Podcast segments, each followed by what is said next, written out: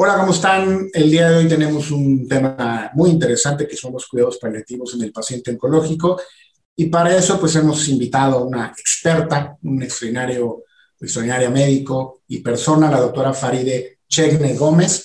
Ella es eh, médico por la Universidad del Valle en Colombia, igualmente tiene la especialidad en anestesiología en Colombia y eh, realizó estudios aquí en México de algología avalados por UNAM, el Instituto Nacional de Cancerología, y tiene también eh, una especialidad en cuidados paliativos por el Instituto Catalán de Oncología y cuidados paliativos pediátricos también por el Instituto Catalán de Oncología. Ella labora actualmente en el Centro Médico ABC y en el Hospital Ángeles Interlomas o Lomas. Tenemos este, invitada de lujo el día de hoy. Doctora Farideh, ¿cómo está? Un gusto verla el día de hoy. ¿Qué tal? Ay, muchísimas gracias por la invitación, doctor Aldaco. Gracias. Bueno, pues hoy vamos a hablar de un tema que me parece de la mayor importancia, que es los cuidados paliativos en el paciente oncológico. Eh, una reciente publicación de la OMS, un análisis, un trabajo muy extenso que lo pueden encontrar en línea, publicado en el 2021, acerca del estado del cáncer a nivel mundial, pues entre sus datos dice que solamente el 14% de los pacientes que requieren cuidados paliativos tendrán acceso a este tipo de, de terapia o de tratamientos o de terapia de soporte, como quieran ustedes llamar. Entonces, eh, pues lo que estamos diciendo es que prácticamente 8 de cada 10 personas no tendrán acceso. ¿Cómo estamos eh, en términos generales en México o en América Latina, doctora, en acceso a cuidados paliativos? Eh, definitivamente lo que dices es correcto. El, más de 40 millones de personas a nivel anual deberían recibir cuidados paliativos y solamente este porcentaje tan pequeño están recibiendo un 14%. En los niveles de eh, económicos, socioeconómicos a nivel de países, tanto medios como bajos, el 80% de la población no recibe adecuadamente cuidados paliativos. Y si a eso nos vamos, prácticamente México en esa instancia, comparados con países como Estados Unidos y Canadá, pues el porcentaje donde nosotros estamos, si bien es cierto, es mayor, sigue siendo deficiente. Eh, en el mismo Atlas que estabas mencionando con esta parte de la eh, porcentaje que recibe, es el Atlas de cuidados paliativos a nivel global del año pasado, eh, la publicación.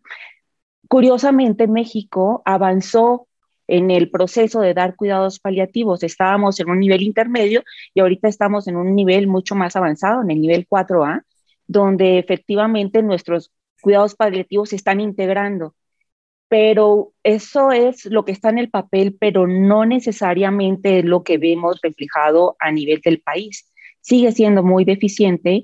Eh, necesitamos más entrenamiento, necesitamos más apoyo político, eh, necesitamos más medicamentos para que la realización de cuidados paliativos sea verdaderamente eficaz en nuestro país. ¿Cómo separamos? Porque estamos hablando de dos especialidades que se entremezclan, pero en realidad no son lo mismo necesariamente, que es la parte de algología o, las personas que trabajan en clínica del dolor y la parte de cuidados eh, paliativos. Puedo decir que donde, yo trabajo, en el hospital de, de, base en las mañanas, tenemos una clínica de cuidados paliativos y tenemos también una clínica del dolor.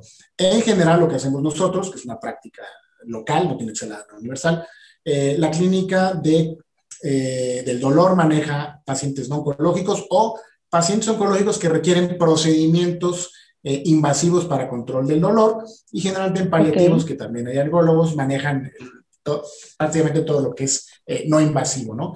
Eh, ¿cómo, se mezclan estas dos especialidades? ¿En qué se separan? Bueno, yo creo que en primera parte tendríamos que hablar que cuidados paliativos a nivel internacional lo puede ejercer el oncólogo principalmente, si lo vemos en España, es como la cabeza del grupo para dar y guiar la parte de cuidados paliativos.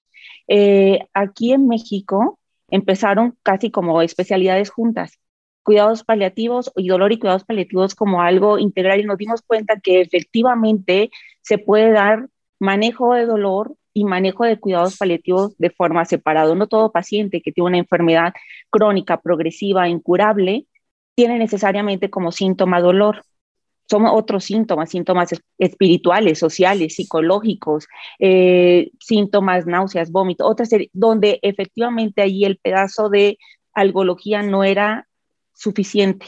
Entonces, ya en México hemos como aprendido a, saber que efectivamente podemos hacer las dos cosas de manera separada.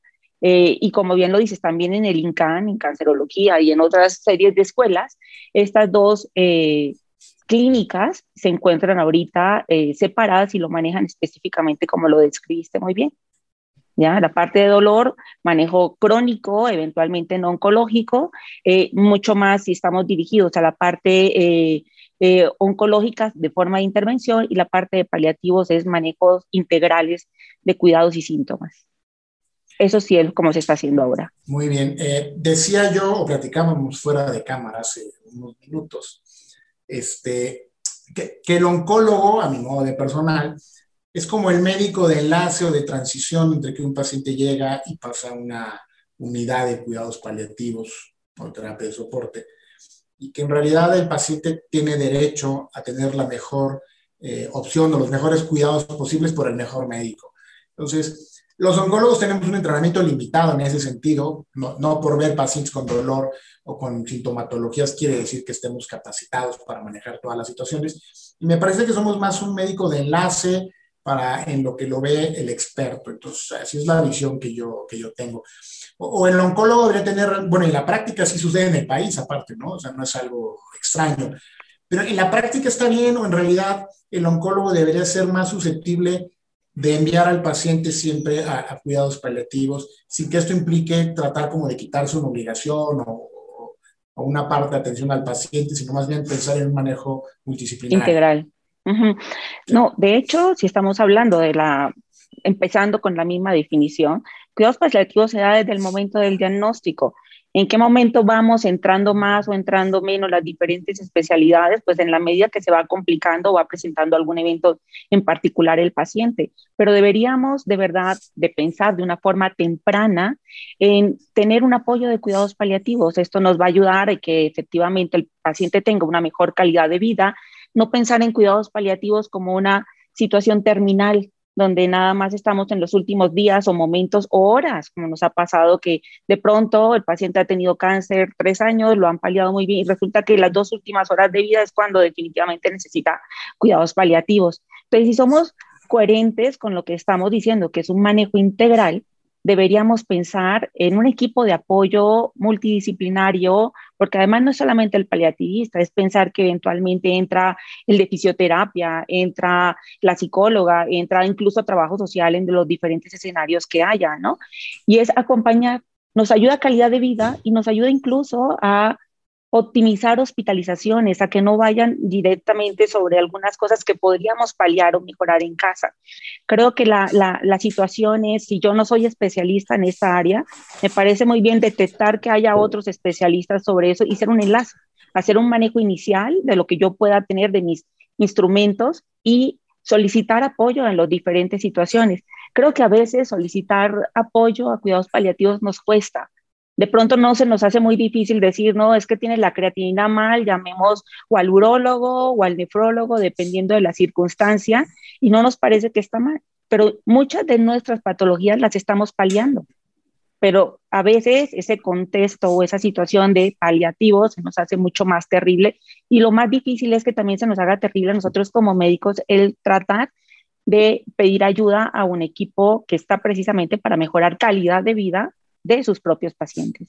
Aquí tenemos como algunos escenarios diferentes, ¿no? Por ejemplo, yo me formé, eh, o cuando me hice oncólogo médico, no existía la unidad de cuidados paliativos, existía clínica del dolor, pero no paliativos, y después apareció ya la, la unidad de cuidados paliativos. Y eso cambia la visión, o cambió mi visión, y creo que debería cambiarle a todos, radicalmente de, la terapia de apoyo que puede tener el, el paciente y la mejor atención posible. Ahora, en la medicina pública, no todos, no todos tienen acceso a una clínica de cuidados paliativos. Y en la medicina privada a veces lo que sucede es que eso implica un costo también, ¿no? O sea, ya es una consulta más y todo lo que eso, que eso conlleva. Pero ¿cómo conciliar entre esto, por un lado, que no tenemos las unidades, hay que trabajar en eso, o la parte de la consulta privada, que aparte también, eh, ya lo dijo muy bien, o sea, siento que muchos especialistas a veces eh, sienten que, bueno, yo puedo manejar esto para que otra opinión no se preocupe. Ya veremos si se pone mal enviarlo cuando creo, pues desde el diagnóstico debe de ser el paciente referido para una valoración y ya en la unidad de cuidados paliativos se decidirá qué tanto se requiere intervenir o no. Eso es correcto. Mira, ahorita que les comentaba, eh, la calificación de México a nivel internacional en cuanto a la asignación de recursos, eh, mejor eh, accesibilidad a cuidados paliativos, en teoría a nivel internacional cambió. Estamos casi muy cercano a lo que eventualmente podría ser un ideal de cuidados paliativos, algo que como usted bien lo identifica, esto no lo vemos en la cotidianidad de nuestros servicios de salud pública, ¿no? Pero en teoría están en ese trabajo porque no es solamente el entrenamiento a personas, es también que la parte política eh, em, de recursos adecuados para que esto sí ocurra, ¿no? Y que efectivamente, que aunque estemos en una zona como la Ciudad de México, se pueda dar cuidados paliativos en cualquier zona rural, porque definitivamente de eso se trata la calificación que nos dieron, que está mucho mejor. Ahora, estamos en, pañales. Yo creo que aquí depende muchísimo de la parte de educación, de cómo formamos a los médicos, de incluso desde, desde pregrado enseñarles que existe una forma de eh, eh, eh, interactuar con otras especialidades sin que esto signifique que yo como médico estoy fracasando en un tratamiento. Hace parte de, de un manejo integral. En cuanto a la parte privada, yo creo que lo que más le debe importar al médico es que el paciente siempre se sienta a gusto, aunque la esté pasando muy mal con algunas quimios o algunas radios, eh, por hablar en el contexto eh, eh, oncológico, pero en otros escenarios, en el contexto no oncológico, los pacientes con insuficiencia cardíaca, los pacientes con enfermedades pulmonares crónicas, eventualmente tendríamos que buscar que haya una mejor calidad de vida. Nosotros en paliativos no vamos a afirmar la muerte, vamos a afirmar la vida y entendemos que la muerte es un proceso normal que ocurre. Entonces, si queremos apapachar a nuestro paciente privado, deberíamos entender que hay alguien más que nos puede ayudar a que efectivamente no se sientan solos en este proceso. ¿Ya? Porque a veces si nos ponemos a pensar que el paciente es únicamente una célula, únicamente un momento de, de, de esta quimio, interactúa con esto, pues el paciente es un completo. Y ahorita, si vemos en paliación, el paciente viene acompañado con familia.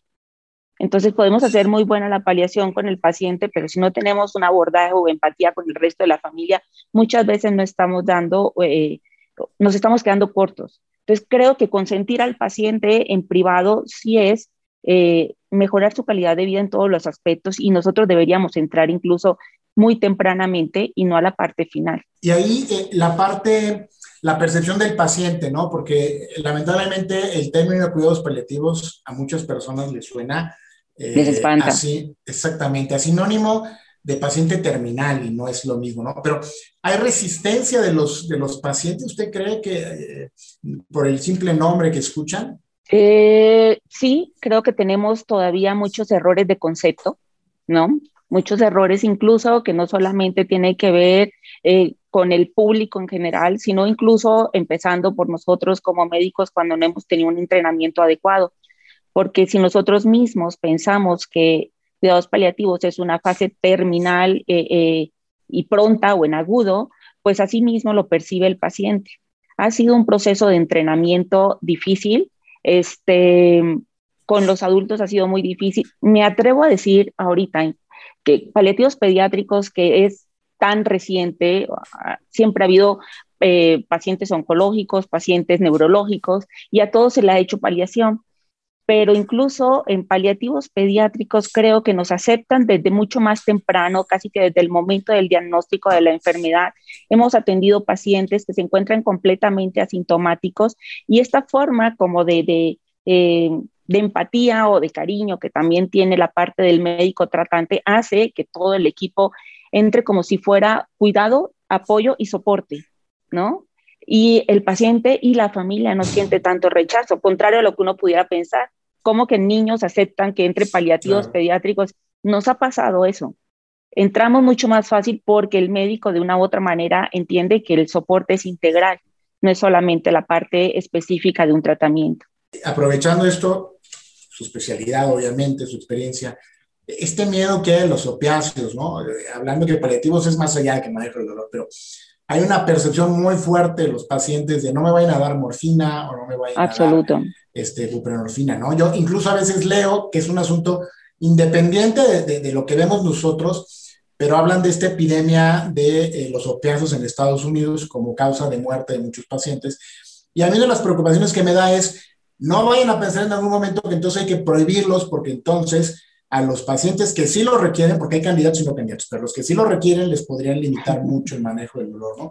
Entonces, este miedo que los opiáceos, este, ¿cómo se está manejando? Primero que todo hay que entender si vamos a manejar un contexto, por ejemplo, en el caso que, que es ahorita directamente oncológico, eh, la mayoría de los dolores o patologías o, o síntomas que aparecen son de moderados a severos. O sea, no son dolores leves de que me golpeó un dedito, son dolores por invasión, por infiltración, por incluso por el mismo tratamiento. Entonces ya tendríamos que hablar para dar un manejo adecuado de mejor calidad de vida, una intensidad de medicamentos que tengan un poder suficiente para calmar eh, eh, un síntoma. Eso empezando por intensidades. Ahora, si estamos hablando de las mismas enfermedades oncológicas que son crónicas, progresivas eh, y en algún momento que pueden llevarlo a la muerte, pues estamos hablando de que no, normalmente no son padecimientos cortos, son crónicos. Entonces, al pensar en eso, tendríamos que buscar los mejores medicamentos adecuados para la patología específica. Hay que hacer un traje a la medida para cada paciente. Y entonces, si yo digo, no, es que yo te quiero ayudar y te voy a dar un AINE, pues al final no voy a ayudar ni al oncólogo porque voy a tener un paciente, si lo doy de forma crónica, sangrando de tubo digestivo o con alteraciones plaquetarias o eh, eh, con algún problema renal. Y ambos y todos estos escenarios los necesitamos en las mejores condiciones posibles para que se puedan dar los tratamientos adecuados.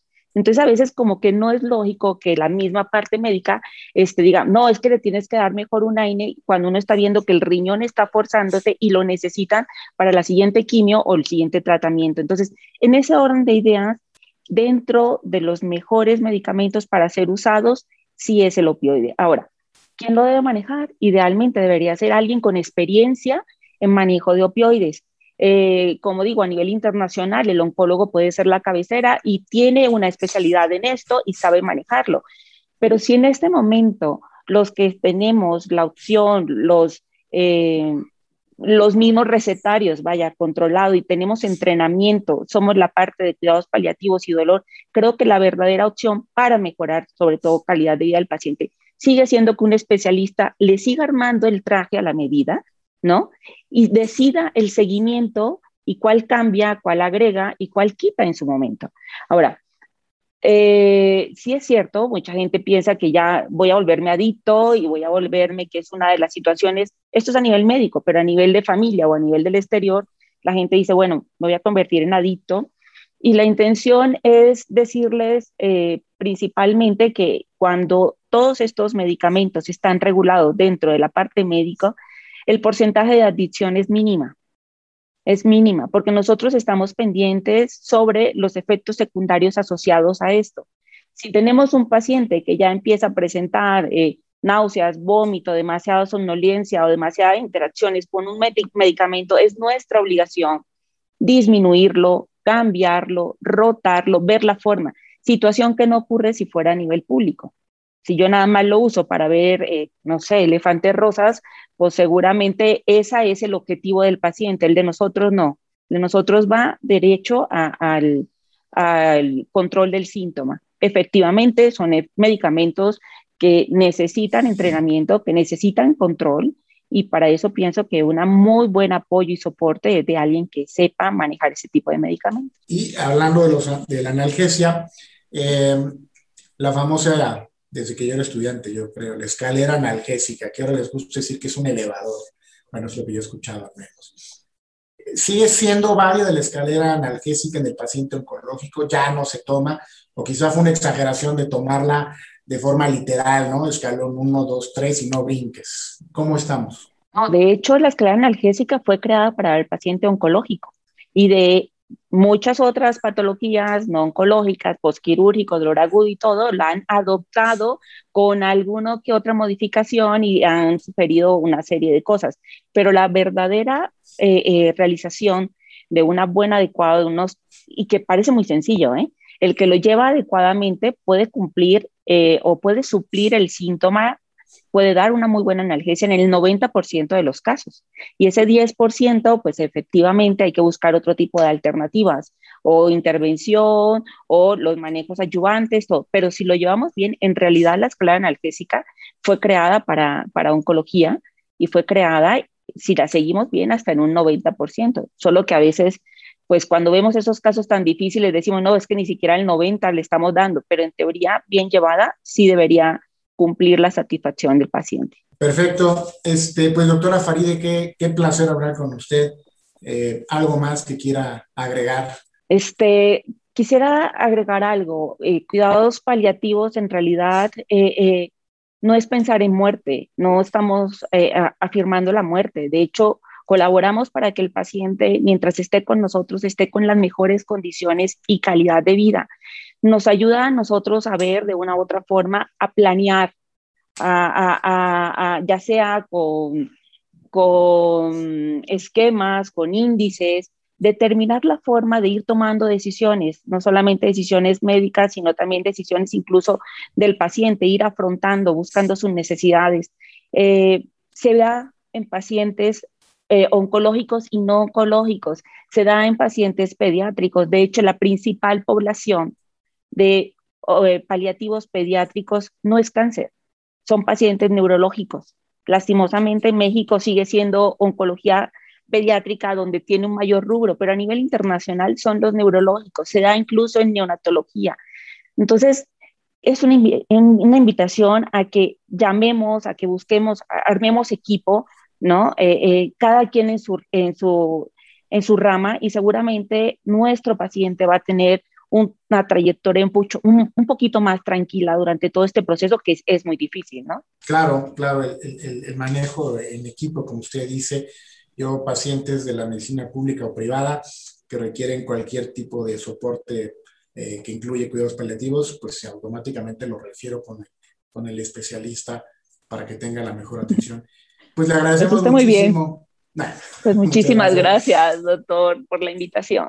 Le mando un abrazo. Muchísimas gracias. Gracias igualmente y gracias por escucharnos. Que tengan un excelente día. Hasta luego. Hasta luego a todos.